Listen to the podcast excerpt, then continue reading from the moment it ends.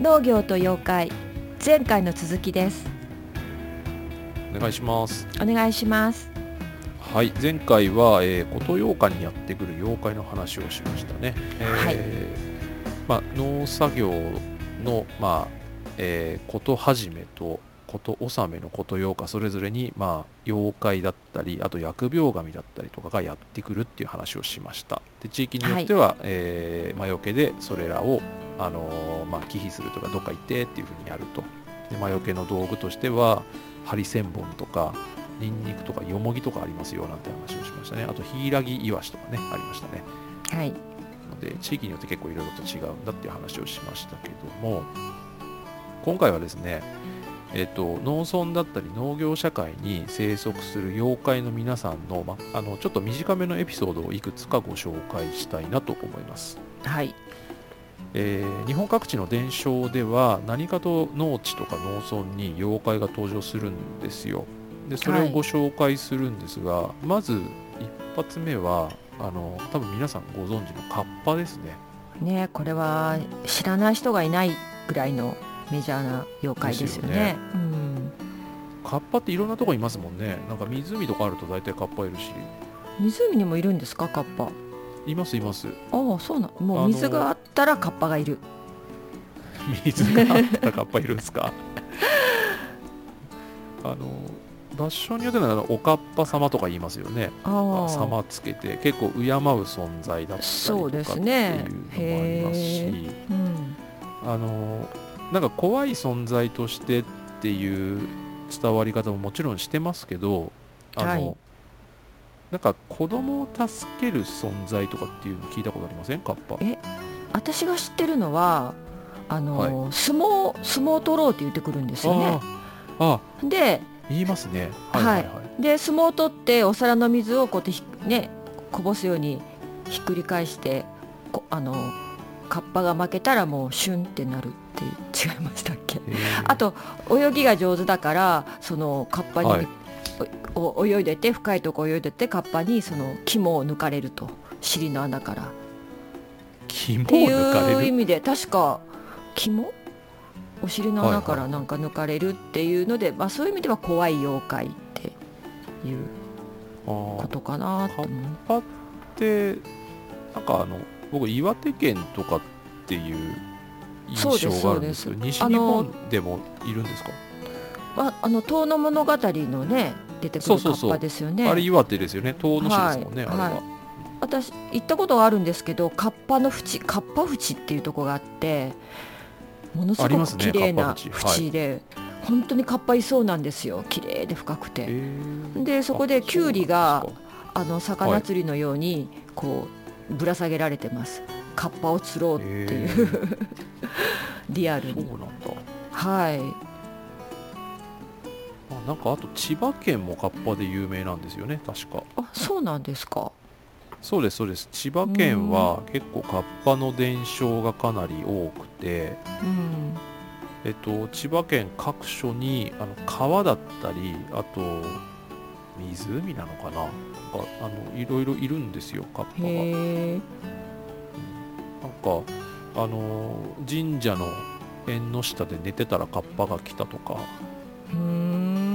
あとなんかお百姓さんが千葉県富津市っていうところがあるんですけどそこに伝わるのだと、なんかお百姓さんがなんか奥様と一緒に畑に出たらなんかカッパが出てきてなんか騒いでどうのこうのみたいななんかそういう話とかあるんですよ。めっちゃ普通にいるじゃないですかカッパ。そうでなんだっけななんかカッパと仲良くなったら自分のとこの田んぼだけ水がたくさん来てみたいななんかそそんな話もあったかと思います、ああやっぱ水の神様扱いなんですかね。そうそうですね、そううんそうなんですよやっぱ西日本はあんまりないかもしれないですねそう思ったらカッパ。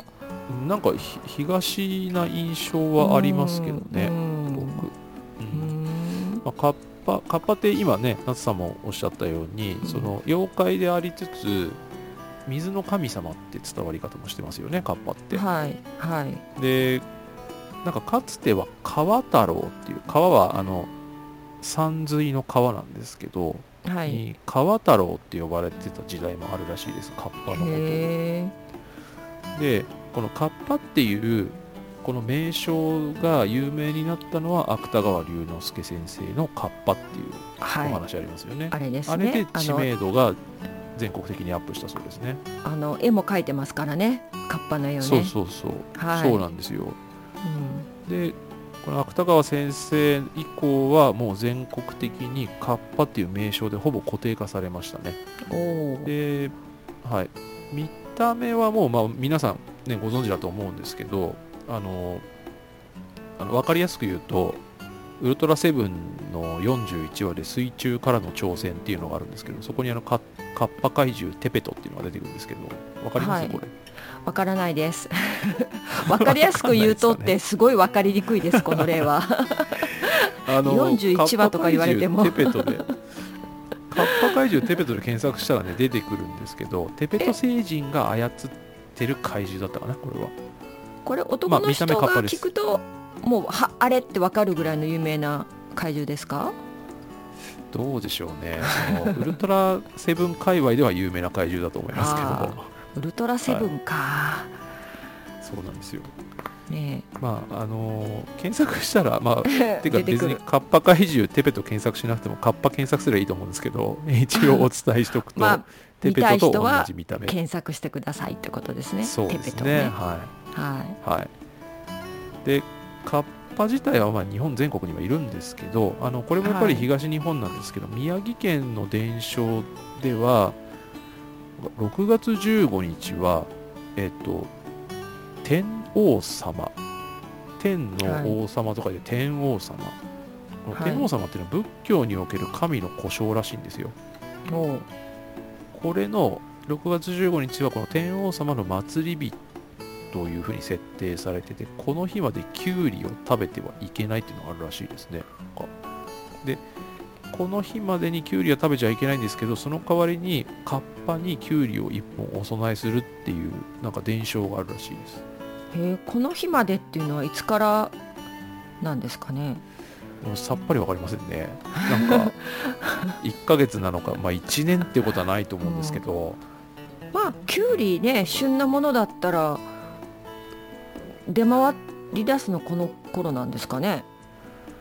ですかね。まあ一年中ありますけどね今だったらね今だったらいますけどその当時はねちょうど旬だと、うんですよね。まあこの頃っていうことなんだろうか。はい。うん。ですね、まあ、カッパってその有名なんですけど、まあ、いわゆる水生ど生物でありその妖怪でもありそして水の神様でもあるのでやっぱりあの地域にによってはその田畑に水を供給してくれるためまあ祀られるというか恐られ恐れられるというかそうはいいう対象でもあるみたいですね。はいなので、まあ、農業をやるのに水って絶対必要なのでそこには必ずカッパがいるみたいなそういうあの捉え方をしている地域もあるみたいです。なるほどね。はい。でまあカッパってなんでキュウリ好きなんでしょうね。そうだ今私それ今私それ検索して調べてるとこだったんですけど何かはいなんか、そういう研究もあったと思うんですよね。うんなんかあのキュウリキュウリを食べてる絵しか確かに浮かばないんですけど。でもそれ多分最近ですよね。うんどうなんでしょうね、うん。なんかあのちょっとうろ覚えなんですけどあの、はい。カッパは神様というふうに捉えられてて神様に対してお供えするのがキュウリっていうことらしいんですよ。でキュウリ、はい。なんでキュウリなのかっていうとはい。あのキュウリってまあす水分値高いっていうかね今の言い方で言うと、はいはい。みずみずしい野菜じゃないですか。だからはい。それをお供えすることに水に苦労しないようにっていうお供えをキュウリをお供えするっていう説があるらしいです。まあでもわかんないですけどね。これも地域によって違うんでしょうけど、うん、やっぱなんかでも連想しますよね。見た目似てますよね。カッパとキュウリってね。はいた目似てますか ひょろっとしてて。あの緑色してて似てないですか？あなるほどって思いません、まあ。キュウリが好きって聞いて。なんかトマトとかナスとか好きっていうより。そうですね。まるでキュウリの化身のような。まあ多分あの江戸時代とかにはい。江戸時代とかにトマトはないかな さすがに。ああそっか。ナスとか。そうなんですよ。ですね。そうそう。う、んなのでまあカッパがまずメジャー妖怪としてちょっとはい一見ね、ご紹介したんですけど、はい。えー次にですねまたこの農業界隈にいる妖怪としてご紹介したいのは足長手長っていう妖怪が妖怪がいるんですよ、まあこれ、はいはい。あの単体じゃなくて足長人と手長人っていうあの2タイプの妖怪の総称なんですけどまあ足がめちゃめちゃ長い人と手がめちゃめちゃ長い人です、要は。はい。まあ、そういう妖怪なんですよ。で日本だけじゃなくて多分オリジナルは中国なんですけど中国と日本に伝わる妖怪です、足長手長ですね。これ一緒に住んでるんですかね、一緒に住んでるやつですか？肩車して。一緒に住んでるんですかね？す。なんか肩車して足長人が手がな手長人を肩車したらあ、はいはいはい。もう完璧じゃないですかなんかでもくっつってくっるついてますよ絵はね確か、うん。見たことあるようなちゃうかな？くっついてるのは見たことありますし確かに肩車もえ映像じゃないですけど、ね。絵とかでありますよ。なんかはい。こうお互いの足りない部分を補ってパワーパワーアップする感じがありますよね。これあの北斎漫画にも登場するんですよ足長手長って、はいだからは結構メジャーですよね。はい、であの福島県のあの磐梯山っていうところがあるんですよ。猪苗代の方なんですけど、はい。あの福島県の磐梯山にはかつて足長人手長人、まあ、足長手長ですね。これが住んでたらしく、まあ、住んでたっていう伝承があるんですね。はい。でこの足長手長は結構厄介であの、うん。黒い雲を集めて会津地方一帯ですね、磐梯山がある会津地方一帯を真っ暗にしてで洪水とか嵐を起こすっていう結構迷惑な妖怪だったらしいんですよ。であの洪水とか嵐とか起こすと当然その天候不順で、あのはい。農作物が育たなくなるじゃないですか。で不作に陥って、みんな食べるものなくなっちゃって困るわけですよね。でそれがはい足長手長のせいだってなるわけですよ。で会津地方の皆さんすごい困ってたらそこにあのなんかいきなり弘法大師様がやってきてああどこでもやってきますね。この人は。なんかトンチ合戦をしたのかな？なんか弘法大師様が足長手長を騙してうん。弘法大師様って騙すんですね相手のことね。ねで騙してなんか小さい箱に足長手長を閉じ込めるというファインプレーをかましたらしくうん。でその足長手長を閉じ込めたという小箱は、えー、磐梯明神っていう、まあ、今でもあるんですけど磐梯山の守り神として磐はい。梯明神に祀られたっていう伝説があるんですよね、え一回も開けてないんですかね？うん、まあこんなこと言ったら怒られるかもしれませんけど、本当にこの小箱があるかどうかも含めて確認したいところではありますけど。なるほど。その小箱があるかどうかもわからないっていうことなんですね。どうなんでしょう、まあ、あるんじゃないですかね。磐梯明神行けば、これだっていう。でも誰も中身を開けて確かめたことはないからっていう。あだってほら開けたらさ怖い。開けたら足長手長出てきちゃうじゃないですか。農作物が育たない。怖い。そうそうそう。多分弘法大師様に怒られますよ。苦労して閉じ込めたのに何してくれてんのって話になりますからね これ。これ手長人が黒い雲を集めるってちょっとイメージ湧くんですけど、足長人は足で集めてるんですか、足で集めるんですかね？多分足長手長でワンセットだから2個1だからこの2人でやったよってことでいいんじゃないですかね。やっぱそうですよね。足長が肩車して背を高くして、で手の長い手長人が雲を集めたっていう。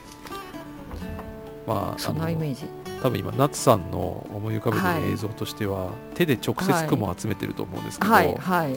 多分そういうことなのかな？なんかこう超能力的なことで 集めた可能性もあなんですか？りますよねいやわかんないですけど、えー、かき集めてるうんイメージでした。まあでも確かに妖怪ですからね、そのぐらいできんのかな？だったら足が長い意味ないですよね。足長手長の意味がないですよね。わかんないですけどね,、まあ、ね。まあでもこの名称がそもそもねほら足長手長だからやっぱりこうニコイチですよね、はい、この妖怪っていうのは。多分ね多分そうですよね。うん。なんかニコイチでなんかこう合体するときっと超能力使えるみたいな。で人困らせるそうですね。農作物育たないみたいな感じでしょうね。すごい、うん、2人で1人みたいなそうですね。ニコイチですねこれね、うん、まあそんな足長手長もまあこれは迷惑をかけた妖怪ですね。はい。であとこれも多分メジャー妖怪の一つだと思うんですけどあのまあ狐ですね。化け狐。はい。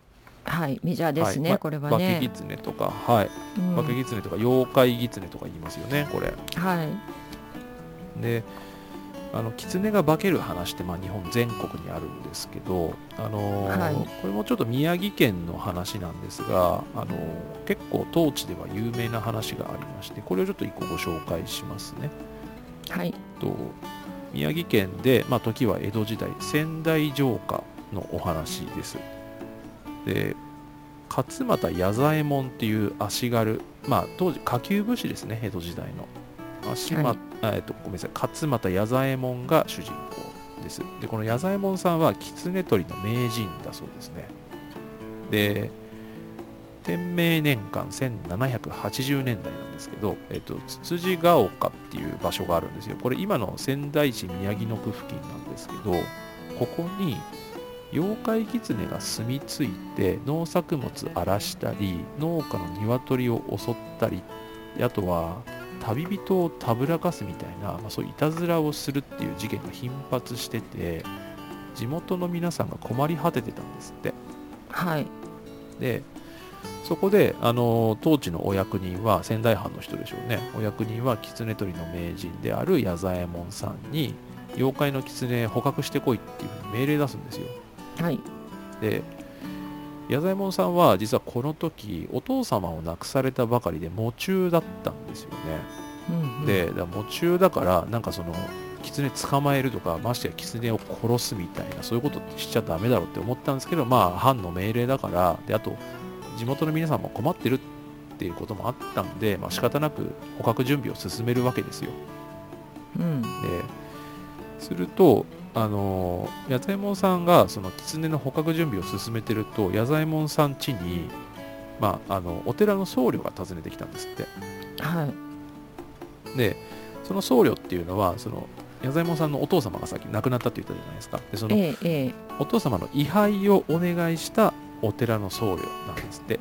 あ菩提寺の僧侶。だから、まあ、招きそうそう菩提寺の僧侶ですね、うん、で招き入れてあのいらっしゃいませっつってお家の中上がってもらったらその僧侶はあの、まあ、お父様亡くなってまだ四十九日住んでないのにその狐捕まえて殺生とかダメでしょっつって矢左衛門さんを戒めたらしいんですよ。はい、で、まあ、矢左衛門さん、まあ、まあ確かにお坊様の言う通りだなということで、あのまあ、納得してでわざわざお坊さん来てくれたから、まあ、せめてものを施しようって言って、まあ、食事をご用意したらしいんですけどそのお坊さんはありえないぐらい大食い始めて挙句に酒まで飲んでたらしいんですよ。はい。矢左衛門さんちでね。で、うん、矢左衛門さんはまあこれであこいつもしかしてっつって。であのご飯に夢中の僧侶の目を盗んでこっそり草むらに置いてあったあのネズミ捕りの罠をなんか家ので家出たところに仕掛けたんですってそしたらその僧侶お坊さんを送り出した後にその僧侶が見事に罠にかかって実はこいつは妖怪狐だったっていう。で結局矢左衛門さんはその狐を捕まえて捕獲してちょっと殺したかどうか分かんないですけどでこの地の農村には平和が戻ったっていう、はい、まあ結構当地では有名な話らしいですね。へえまあさすが名人だからもうすぐ正体分かっちゃったわけですねまあわかりますよね。ねほら、酒飲むですから。ありえないぐらい食べてて。だって知ってるお坊さんですよね、これね。そう、知ってるお坊さんのはずですよね、菩提寺のお坊さんですからね。もともとね。うん、あ爪が甘いですね、はい、この狐。だいぶね、だいぶ爪が甘いですよ、これ。へえ。まああのーこういう化け狐の話は結構日本全国にあってで、はいまああのなんかやっぱ農作物荒らすとかあの農家に出入りして入っちゃって、なんかいたずらしてとかっていうのはよくあるみたいですね。いろんなところで伝わってますよね。タヌキじゃなくてキツネなんですね。あの狐の話がよく、まあ、この今回の台本を書くときにいろいろ調べたんですけどはい。タヌキよりも圧倒的に狐の話出てきますね。妖怪絡みで調べるとなのかもしれないですけどだから実は化けるねタヌキの方が化けるっていうイメージあるじゃないですか。いろんなものに化けるってね。でも実はうん。キツネの方が化けてますね。あなんかそれそうなんですかね。地域性あるんですかねそれ。うん。タヌキ、タヌキなのかタヌキキツネなのか。なんかやっぱキツネ賢そうですからね。人間を騙すのはキツネかなってタヌキはなんか平成タヌキ合戦の印象しか今ないんですけど正直。まああれも化けてましたよね。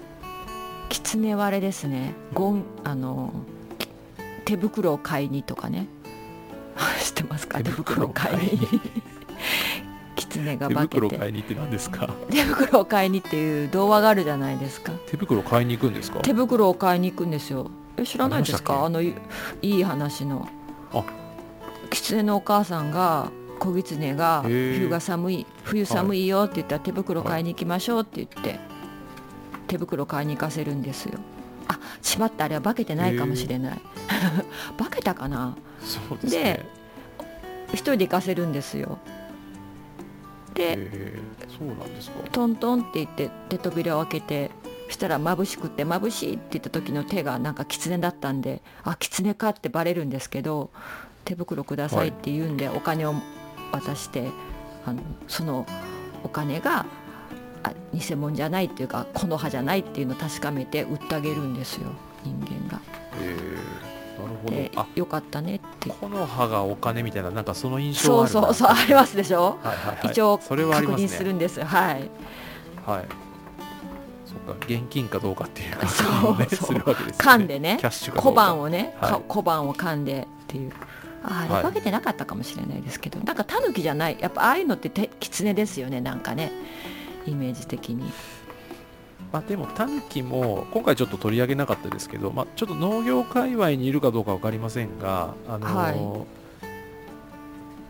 タヌキもあの前回前々回かなあの鳥山石山っていうあのはい。ガズはい百鬼夜行っていうあの、ええ。妖怪辞典みたいな妖怪図鑑か、みたいなの書いたは江戸時代の人の中にはタヌキとかも出てくるんですよ。出てきます妖怪扱いはされてますね。はい。タヌキでも文福茶釜とかねそういうちょっとそうですね。コミカルなイメージがありますけどね。なんか昔話キツネ、キツネ七化け？タヌキはヤバケでしたっけ？あそんなにき多いんですねそうそうな。なんかそういうこと、ことわざっていうかなんかありますようね。んキツネ七化け、タヌキヤバ、タヌキはヤバケ。ヤバ系はい。だからそのタヌキの方がキツネよりもその変身技術が上みたいな。あ上なんですねそういうなんか一つ上 タヌキの方がなんか優れてるみたいな話は伝わってるのもありますけどね。なんか昔話とかにはタヌキがいっぱい出てくるのに、ね。うん。そうですね、はい、動物的なものは結構ありますしね、それって。うん、まあ、今ねちょっと狐の話をしましたけどちょっともう一個、えっと、妖怪の話ですね。その農家に伝わる妖怪で隠れ砂糖っていうのがあるんですよ。隠れ砂糖っていうのは、えっとまあ、隠れ隠れは隠れるの隠れですね。で砂糖ははい。砂糖一の砂糖です。座るに頭で砂糖ですね。はい、はい。これは聞いたことないですね。これはあんまりメジャーじゃないかもしれないですけどこれもかなりね東日本がうん。強いかな。東日本系によく出てくるかなこれは、うん。えっと北海道とか秋田県あと関東地方に伝わる農家に現れる妖怪なんですねこれは。はい。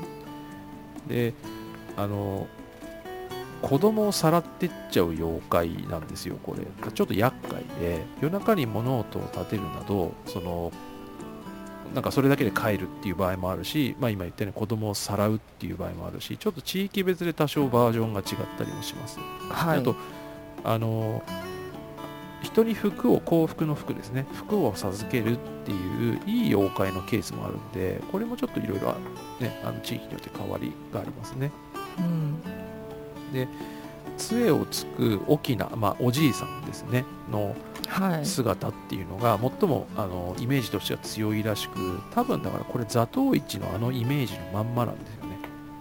目は見えるんですか？杖をついてこれはどどうなんでしょうね。目は見えてるんでしょうか、ね、はい。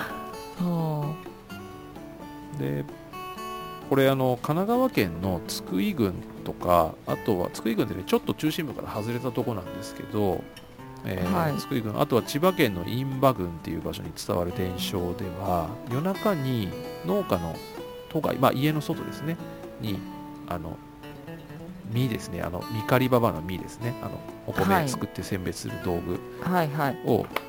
はい、農家農家がその家の外に実を出しておくと隠れ砂糖が実を、まあ、あの黙って借りてっちゃったりしてで精米機ですね。あのお米を精米する道具で音を立てたりして、はい、あとお米をひいてガサガサ音を鳴らしたりするっていうこともあるらしいんですよ。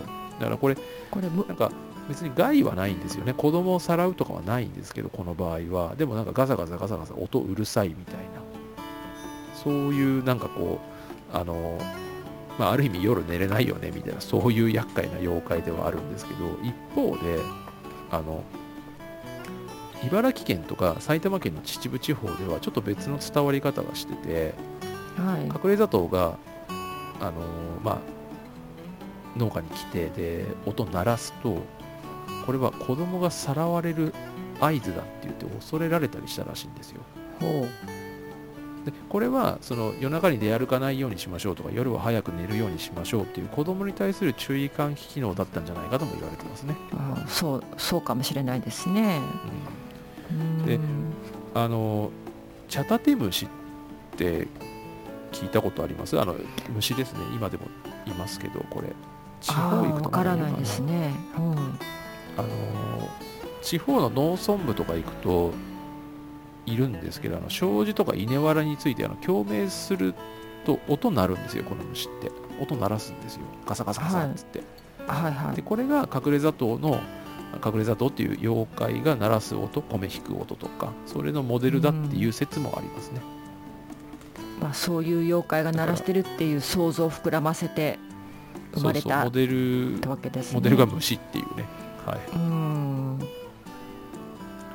っていうのがまあありますしあとはあのこれはちょっと妖怪出てこないんですけど農民が主役の奇妙なお話で高道の日っていう、はい、これも宮城県の石巻の話なんですけどこれもちょっとご紹介しますね、はい、宮城県石巻に寺崎っていう土地があるんですよ。でここにえっと坂の上大宿根高道っていう人の塚。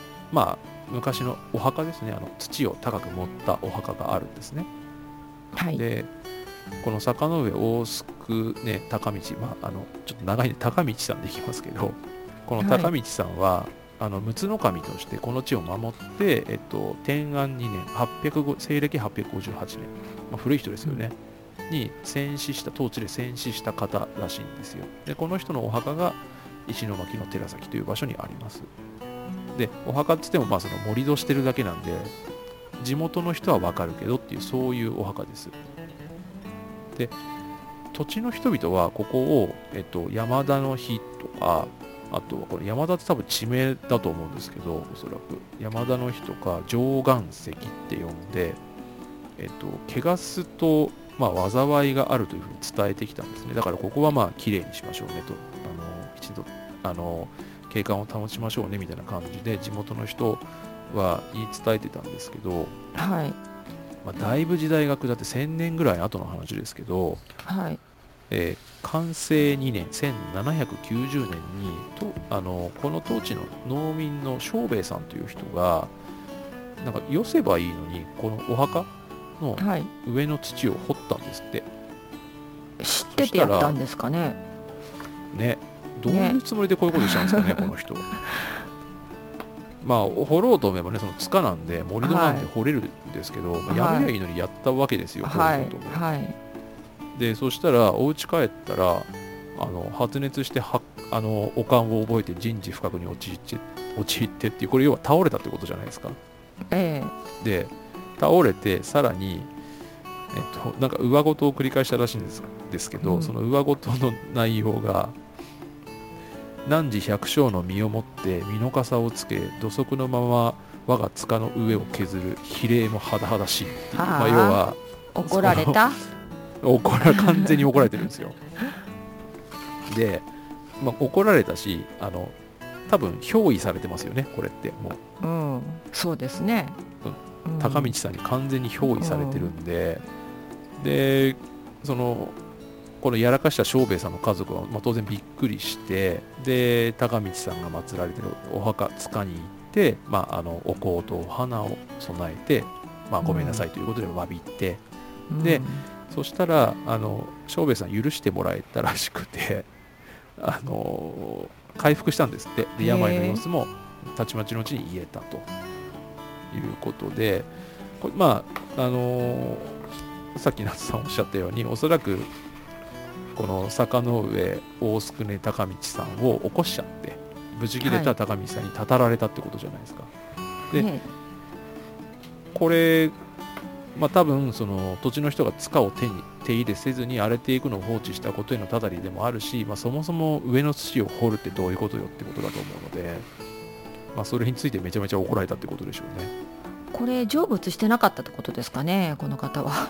ここにいた。どこどうなんでしょうね、まあでも、あの神社とかでも、これちょっとね、お墓じゃなくて神社の話ですけど、もとはい。もと神社があった場所が、うん。その何もない土地というか、はい。あのね、こう一見神社があったとは思えないような場所になったりしてるけど、うん。そこにちょっかい出すとなんか悪いこと起こるみたいな話あるじゃないですか、うんはいはい。だからそういうことと近いのかもしれないですよね。だから神聖な場所を怪我したからまはい。あ罰が当たったみたいなことですまあかね、典型的ですよね。完全に怒られてますもんねこれ。まあそれかあれですね。こう線香とお花を添えたら許してもらったはいってことはちょっとかまってちゃんみたいな。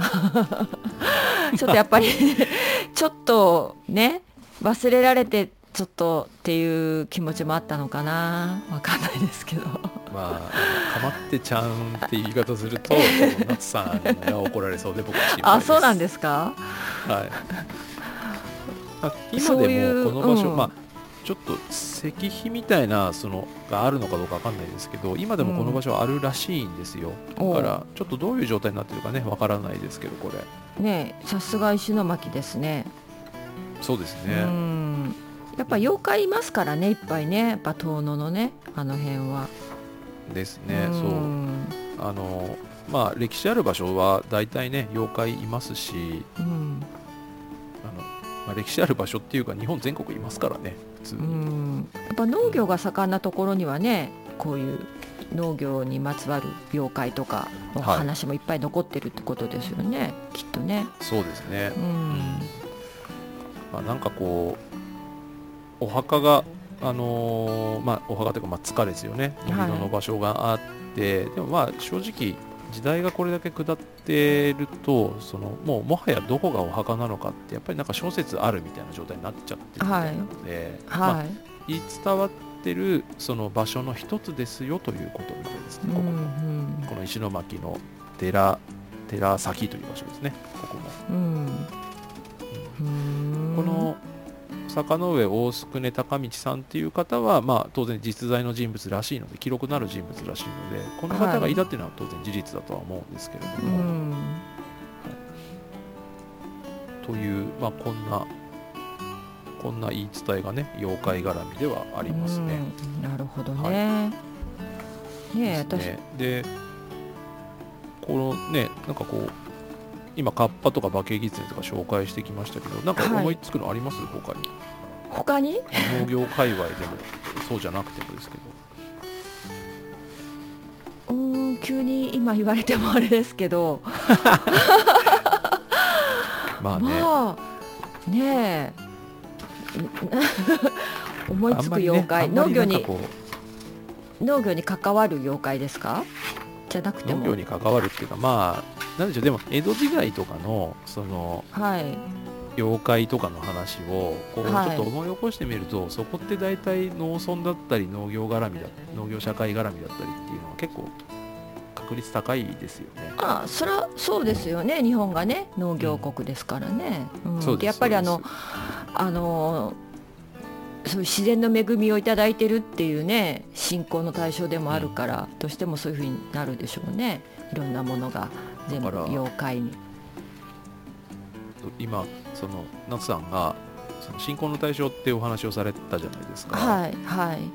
だからこれ今回ちょっといろいろ調べてみてすごく思ったのはなんかその妖怪と言いつつ、まあ、これまでもちょっと出てきましたけど実実は神様扱いされてるとかっていうのもまあ、はい。結構多々あってで、はい。うん、なんか紙一重でもあるし妖怪と神様って、うん。でそれは多分その大元にはその神道由来とかアニミズム由来のその精霊信仰があるとは思うんですよ。元たどっていくとですけど、はい。だからその昔の人がその超常現象として説明がつけられない現象として、えー考えてたもしくは接してたものの自分たちにメリットがあるものを神様に背負わせてうん。デメリットがあるものを妖怪に背負わしたのかなっていうなんかそ,、うん。そういう区分けなのかなという気もしますようね。ん妖怪と神は行ったり来たりしないんですかね？ある時は妖怪になってみたり神になってみたりとか。うん。でもさっきご紹介したエピソードの中ではそれに近いのありますよね。隠れ砂糖とかってその子供をさらうとか、うん。その夜中に物音を立てるとかっていうことをやりつつ場所によっては人に服を届けるっていううん幸福を届けるっていう役目もあるので役目っていうか、んまあ、そういうふうに考えられてたっていうところもあるので、うんなんかまあ紙一重というか表裏一体というかね。あと狐だってその化けて出る狐っていうのもあればうん。化け化けて出るというかば化けて人を騙すいたずらする狐もあればあのうん。神社に祀られてる狐もたくさんいるじゃないですか、うんうん。だからまあちょっとあれもしかしたら狐違う狐かもしれないですけど、はい。意外となんかねそのななんでしょう両面あるというかリバーシブルな感じですよね、うん。と役目としては。ちょっと私あのさっきから気になってるのはどうしていたずらするんですかね、人間に妖怪。かまってちゃんなんですかね。ね。なんかそのちょっかい出してくるっていう感じじゃないですか妖怪の方から。はい。い。たずらをされて、ちょっと迷惑かけられるみたいな、なんかそういうのってななんかスキンシップとか コミュニケーションっていうか人間と妖怪の。うん。なんかそういうところがちょっと日本ってあるのかなってちょっと思ったんですよね。なんでしょうね。でうもその、んこれ神様にも言えると思うんですけど、うん。そのこう人間のその人間がコミュニティを形成してでその、まあ、社会を作って生活をしている時にその僕の勝手な解釈ですけどそのはい。人間生活しててももしくはコミュニティが運営されてても思い通りに行くことの方が少ないじゃないですか。はい。で思い通りにいかないっていうその理不尽な思いをすること。でそれの原因っていうのを妖怪とか妖怪がするいたずらとか、うん。まあ、それがもしかしたら神様から、えー、と課せられた試練かもしれないし、うん。なんかそういうのに象徴されてるような気がするんですよね。うんうん。だからそのいたずらされること納得できないことをされるっていうなんかその象徴を本当は人間同士のいざこざとかコミュニティ同士の圧力とかが原因なんだけどそれを妖怪のせいにしてるみたいな。うんだそれが妖怪のいたずらっていうことなのかなっていう、まあ全てではないかもしれないけどなんかそういううんなんかこうことにこう置き換えて考えてたのかなっていうのは、うん。ちょっと今回勉強してみて思ったんですけどね、うん。まあ、説明がつけれないからまあね心に鬼がいるとかねそういうのと同じですよね、ね、なんか虫を飼ってるとか、うん、蛇がいるとかそのせいだっていうふうに説明しないと納得いかないから、はい、自然現象もそうだってことですよね。そのそうですよね、ね、そのいたずらってでもいいですよね。いいっていうかいたずらってなんかそこまでひどい迷惑じゃなくてちょっと っていうそのさじ加減が何ですかね。ちょっとこうひっくり返されたとかね。なんか持っていかれたとかね、はい、いうレベルじゃないですか。まあ、子供さらわれたら辛いですけどね。子供ね、ぱ子供、当時はやっぱりそういった子供が神隠しにあったりとか、そういう感じだったんでしょうね。はいはい、子供って7歳まではね、神様に近い存在だったから、すぐいなくなっちゃうそうですね。ええ。まあ、今言われないですけどかつてはそういう考え方でしたよね。そうですね、うん。はい、その境界線にいるからっていうのもあったのかもしれないですけど。なんかあのおまじないってありますよねおまじない。おまじないもなんかそういう、はい、こういろんなこうなんていうんですかね魔法っていうか なんというか、はいはいはい、こういう、妖怪妖怪ってなんて言ったらいいんですかね。祈るみたいな、あると思うんですけど私あの今まで誰に言ってもいやそんな話は初めて聞いたっていうね、はい、うちの我が我が家に伝わっているおまじないがあるんですよ母方から。ポッドキャストポッドキャストで言っていいやつですか言っていいやつです。でも誰に言ってもそんな聞いたことない、知らないって言うんですけどあの今聞いてる人ざわついてますよ多分これ。新しい靴を下ろす時に一回頭の上に乗っけるんです、はい、え？ー、どういうこと？新しい靴を買ってきました。でそれ履く時にいきなり履くんじゃなくて、はい、一回頭の上にちょこんと乗っけてから履くんです、はい、そしたら怪我しないって言われたんででそれずっと母方からずっと怪我をしない。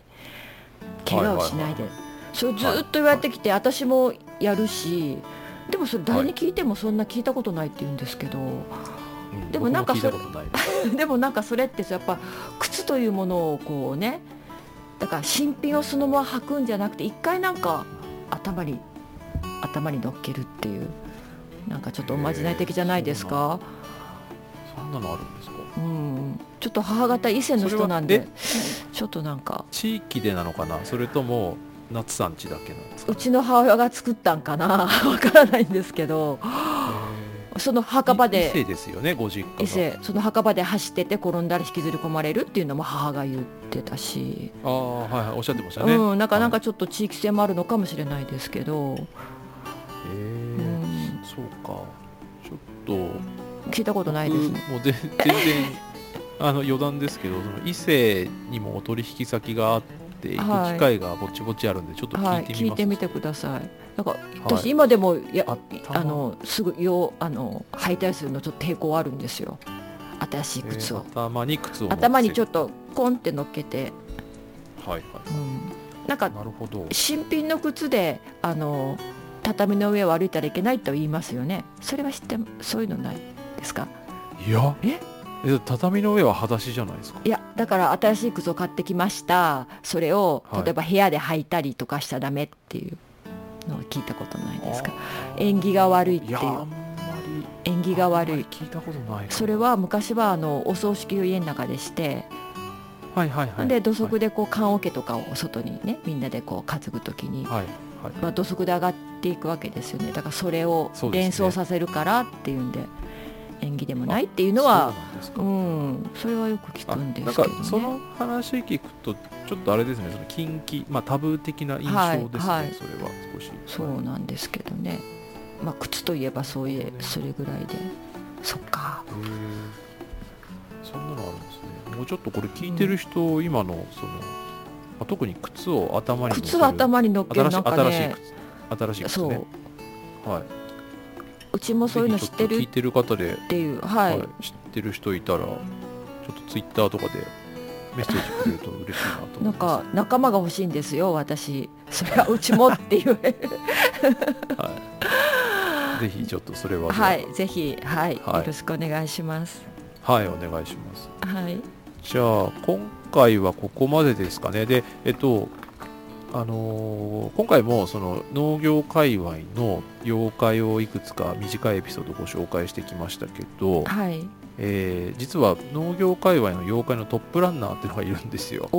まだい、なかった、次回ちょっと最終はい。はい。次回ちょっと最終回になるんですけど、あのーその農業界隈のトップランナー妖怪トップランナーをちょっとご紹介して、えーこのシーズンは終わりたいなと思います。はい。